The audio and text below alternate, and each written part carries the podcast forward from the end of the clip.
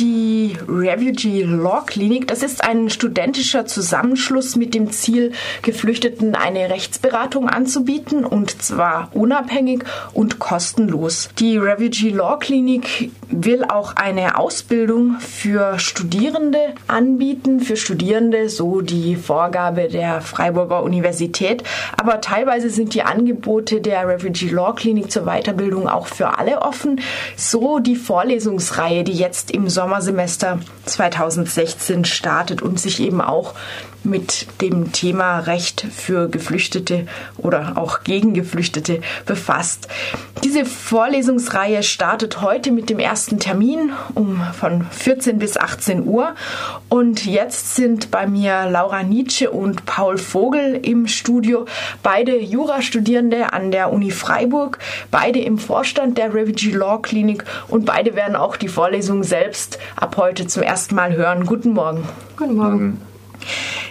Zunächst mal zur Refugee Law Clinic selbst. Ihr habt ja im letzten Jahr begonnen, so richtig durchzustarten, aber noch nicht mit Rechtsberatung für Geflüchtete, sondern erstmal musste das Ganze geplant werden und ähm, die Ausbildung der Interessierten eben ähm, auch geplant und vorbereitet werden. An welchem Punkt steht ihr jetzt zurzeit?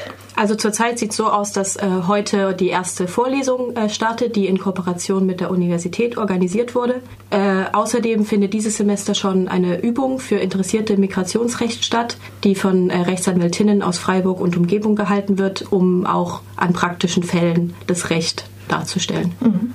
Habt ihr schon so zeitliche Vorstellungen, wann ihr beginnen könnt, Beratungen anzubieten?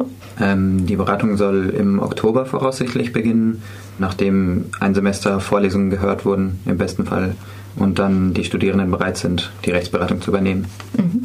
In der Vorlesungsreihe nun, die heute startet, geht es viel um das Asylverfahren, aber nicht nur. Es werden diverse Bereiche berührt. Wie ist die Reihe so ganz grob gegliedert? Also heute beginnt die Vorlesung erstmal mit einer allgemeinen Einleitung, wie jede Vorlesung im äh, Jurastudium auch mit einem historischen Überblick. Und dann geht es schon weiter in erstmal das allgemeine Aufenthaltsrecht, in Einreisebestimmungen, in äh, wann ist die, äh, der Aufenthalt beendet. Und weiter geht es dann in den nächsten äh, Vorlesungen mit der Prüfung des materiellen Schutzstatus. Die Vorlesung ist ja, wenn ich es richtig sehe, ungefähr 14-tägig mit ein paar Ausnahmen, dann jeweils in recht langen Blöcken, eben 14 bis 18 Uhr.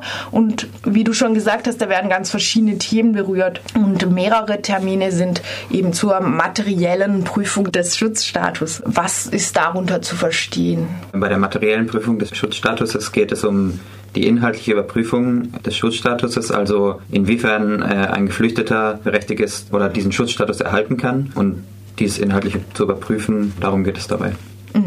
Das ist dann ein Teil vom Asylverfahren, denke ich. Genau, das ist das, was äh, quasi der Bearbeitende in der Behörde überprüft und danach dann entscheidet. Das ist das Asylverfahren und das ist auch das, worum es zurzeit in den Medien so für, ich sag mal, für juristisch nicht gebildete Menschen vor allem geht. Wenn man an Flüchtlinge denkt, dann meistens an Asylverfahren. Aber es gibt auch mehrere Abschnitte in dieser Vorlesungsreihe zu Verwaltungsrecht. Warum ist das auch wichtig? Weil der Bescheid, den am Ende die Behörde ausstellt, entweder die, die Bestätigung des Schutzstatus oder halt auch eben die Ablehnung, den Ablehnungsbescheid, stellt einen Verwaltungsrecht Verwaltungsakt dar und dieser kann halt gerichtlich auch wieder überprüft werden. Deswegen ist auch das allgemeine Verwaltungsrecht so wichtig. Am Ende geht es auch noch um Sozialleistungen und Flüchtlingsrecht.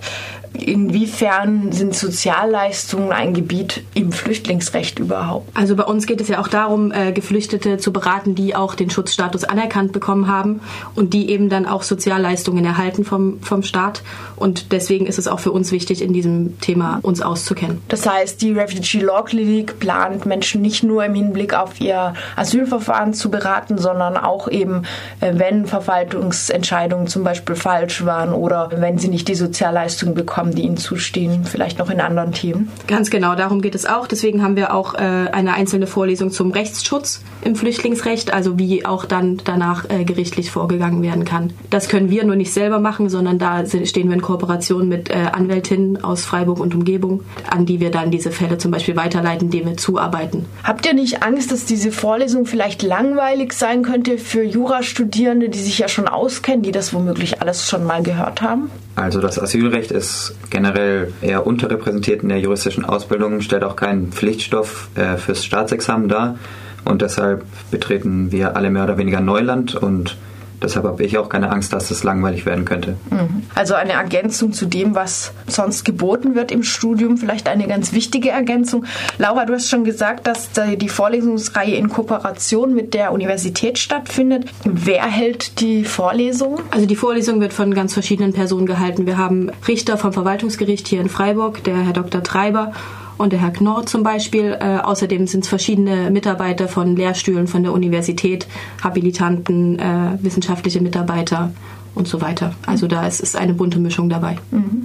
Wie habt ihr die Vortragenden, die DozentInnen ausgewählt? Also wir haben ein Ressort der Ausbildung, die haben sich darum gekümmert. Vor allem ähm, standen wir in enger Zusammenarbeit mit äh, Dr. Matthias Hong von der Universität, der uns da sehr stark unterstützt hat und wo wir auch nochmal einen kleinen Dank aussprechen können. Mhm. Die Vorlesungsreihe ist wie gesagt nicht nur für Jurastudierende, auch nicht mal nur für Studierende insgesamt geöffnet, sondern für alle Interessierten.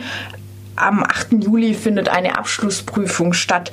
Die ist wahrscheinlich nicht für alle verpflichtend, oder? Nein, verpflichtend ist sie auf keinen Fall. Ähm, es stellt quasi dann eine Voraussetzung für, dafür dar, dass die Universität den Jurastudierenden ein Rechtsberaterzertifikat ausstellt.